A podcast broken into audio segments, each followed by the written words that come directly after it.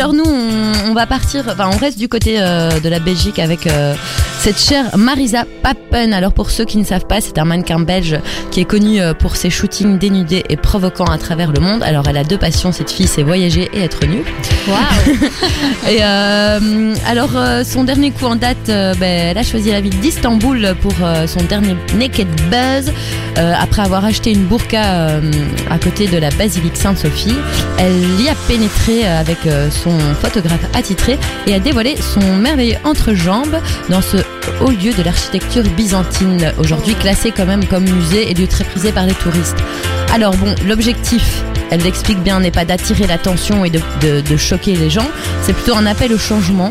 Euh, ils veulent essayer d'aider les gens à se libérer de leurs dogmes et de l'emprise mentale des religions et des gouvernements. Alors rappelons qu'en juin dernier déjà, le mannequin belge avait fait scandale en posant nu près du mur des lamentations euh, à Jérusalem.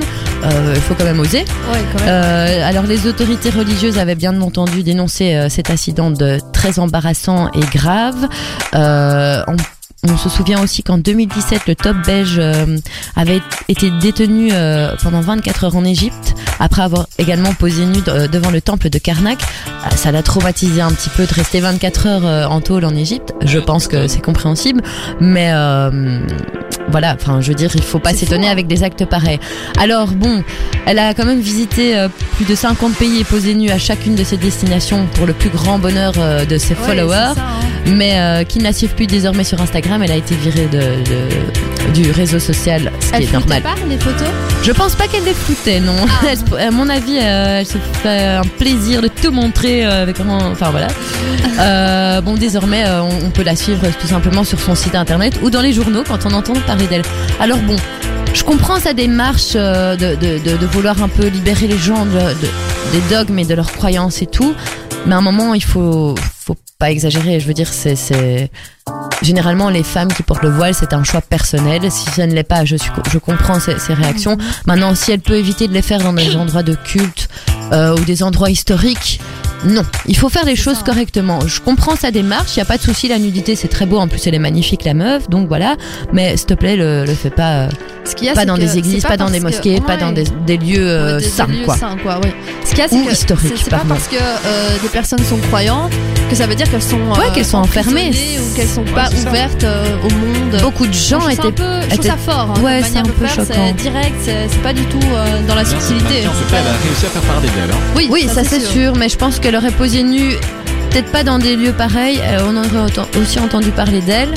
Euh, c'est juste un respect de l'histoire et euh, de certaines, enfin, de- et, et des, des lieux de culte. Je suis désolée, euh, voilà, que, que tu sois pour Satan ou Dieu, si tu vas, pareil, elle ferait ça dans une église satanique, je ne serais pas du tout d'accord parce que elle, elle mélange tout, quoi. Voilà, c'est tout et ça, ne- voilà, c'est un manque de respect. Et puis euh, voilà, c'est c'est l'histoire, quoi. Ouais. Merci Fanny Voilà pour la ce petite. euh, Alors. message. Toujours en Belgique. À Montagny-sur-Sambre, il y a eu un braquage le week-end dernier. Donc c'est Ah, un commerçant euh, Carolo qui a été braqué ce samedi. Alors euh, Didier, il est tenancier d'un magasin de cigarettes électroniques et donc c'est lui qui a vécu la délicate expérience d'être confronté à des braqueurs. Euh, heureusement, le commerçant était loin d'être, euh, enfin les braqueurs pardon, étaient loin d'être des Arsène Lupin. Vous allez le voir. Donc Didier a vu entrer dans son commerce six individus euh, samedi vers 15h.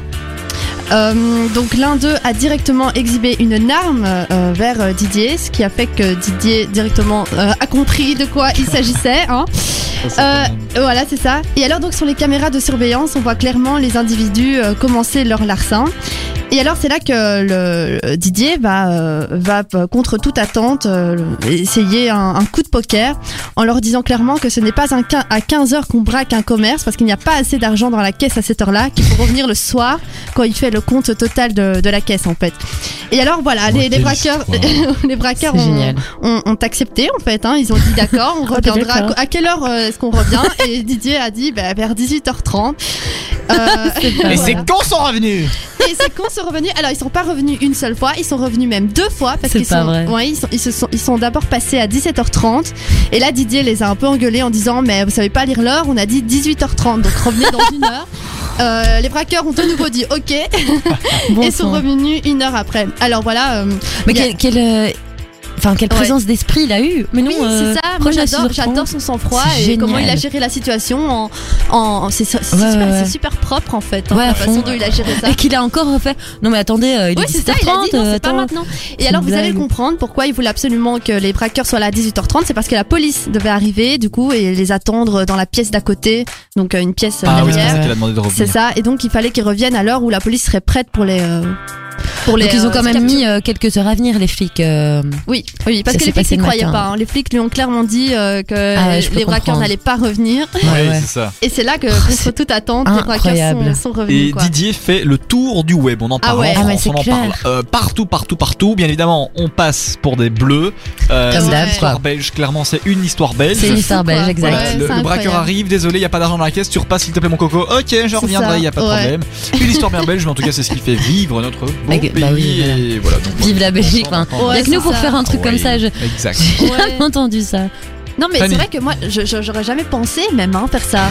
Mais À, à- à dire à- aux braqueurs, revenez dans. Moi, je, je sais pas. déjà, un bon criminel ne revient jamais sur le lieu du crime. Et C'est bien connu, c'est vrai. n'est-ce pas? On en parlait tantôt. Euh, un- quelqu'un qui va euh, qui va poignarder quelqu'un. Ah bah dis donc, euh, je vais revenir, j'ai oublié mon couteau et j'ai un poulet à la couper ce soir. quoi. Enfin bon, s'il te plaît quoi. Dans la story Oh people, là là. d'autres sujets Oui, alors restons bleus, mais Ah. plus sympa cette fois-ci. Les 60 ans des Schtroumpfs. Oh. Euh, voilà. Ils sont là. Joyeux anniversaire. 60 ans. Alors, euh, donc des. Schtroumpfs ont célébré ce mardi leur 60e on va anniversaire. tromper ça tous ensemble, les gars. Schtroumpfons, Schtroumpfons la vie euh, avec Kassem et Anne. Tout va bien. Donc euh, c'est en effet le 23 octobre 1958 que les lutins bleus apparaissent pour la première fois dans le journal de Spirou. Alors euh, pour euh, des petites anecdotes, au départ les Schtroumpfs étaient des personnages secondaires donc ils n'allaient même pas exister euh, pour les besoins donc euh, d'un épisode de la BD Johan et Pierluit. Je ne sais pas si vous connaissez cette BD Ouais, Johan et de hein. Euh, Peyo euh, s'était euh, retrouvé à créer une communauté de lutins bleus euh, dans la flûte à six schtroumpfs parce que c'était en fait eux qui fabriquaient la flûte enchantée. Alors la première aventure des schtroumpfs, vraiment des schtroumpfs schtroumpfs, ce sont les schtroumpfs noirs qui est sorti donc en 1959. Donc il a pas mis longtemps à, à à les faire connaître. Alors Peyo, lui, il est décédé en 92, mais son œuvre a été a été poursuivie par son fils Thierry Cullifort euh, parmi d'autres. Alors on doit le nom Schtroumpf à un trou de mémoire en fait. Je sais pas Ah si ouais, vous connaissez. ouais, ça, voilà. Euh, six mois plus tôt avant euh, de, de, de créer donc cette BD, euh, Peyo euh, dînait avec son ami Franquin, Franquin, celui qui a fait euh. Gaston Lagaffe. Euh, il, il, il trouvait pas le mot salière. Il dit ah mais attends, file-moi la, file-moi. Ah mais file-moi la schtroumpf. Et euh, de là est né euh, en fait euh, le langage schtroumpf. Ah, Alors ça a été un petit Ouais. peu critiqué à l'époque parce qu'on parce que euh, juste après les enfants utilisaient euh, schtroumpf à toutes les sauces Ouais, et du coup ça, euh, ouais. on dit ah pas mais dis donc hein, pour la langue française. ça. euh, Ouais. ah, euh, alors, euh, une autre petite anecdote. Euh, il y a, bon, il existe une centaine de schtroumpfs, ça on le sait. Est-ce que vous pouvez m'en citer deux, trois? Des Je trouve Schtroumpfs grincheux. Gargamel. C'est pas un Grincheux. schtroumpf, Non, c'est pas un schtroumpf, c'est celui qui a créé la schtroumpfette d'ailleurs. Ouais, parce que je en fait, c'est une anomalie, c'est ça Voilà. Ouais. Et c'est Gargamel qui l'a créé. Et d'ailleurs, à la base, la schtroumpfette avait les cheveux noirs. Moi, Et c'était pour euh, attirer les autres schtroumpfs Voilà, dans le dans leur le- piège. dans- ouais, c'est ça. Et Philippe nous dit que son schtroumpf préféré c'est le schtroumpf fête.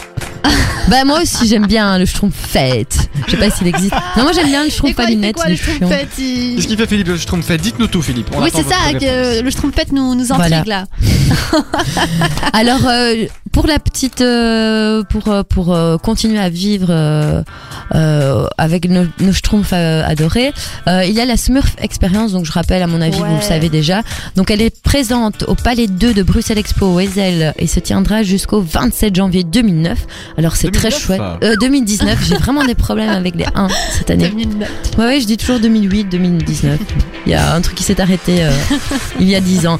Euh, donc, euh, ben, en fait, vous pénétrez dans une forêt enchantée et, euh, et alors c'est les, enfin, vous devenez au fur et à mesure de aussi Oui, et, petit et on, que est en les taille, on schtroumpfs. est en taille voilà, réelle, on ouais. fait pas en taille Ouais. réelle. Enfin, oui, c'est- plus grand que nature en, en quelque Oui, sorte. c'est ça, ouais. et euh, à On la fin, on a vraiment l'impression euh, d'être euh, d'être au niveau des schtroumpfs. Je trouve ça génial. des schtroumpfs tous. Donc voilà, je vous invite euh, clairement à aller euh, voir cette expo. Je n'ai pas encore été, mais euh, ça, Ah ouais, ça moi- risque d'être aussi, vraiment génial. ouais. Voilà, donc bon anniversaire encore à nos schtroumpfs qui représentent merveilleusement bien notre pays dans le Une monde entier. Je tiens à le rappeler. repris pour faire un, un, un best euh, seller. Allez. Les livres. Oui, Ah ouais. Schtroumpfs, le film américain. Ah, mais ouais, ouais, ouais, Ouais, ouais. ouais, il y a juste- quelques années juste- maintenant. Mhm. Et Ouais. Philippe nous rectifie, le Schtroumpf fête n'existe pas, Ah. c'est la Schtroumpf fête.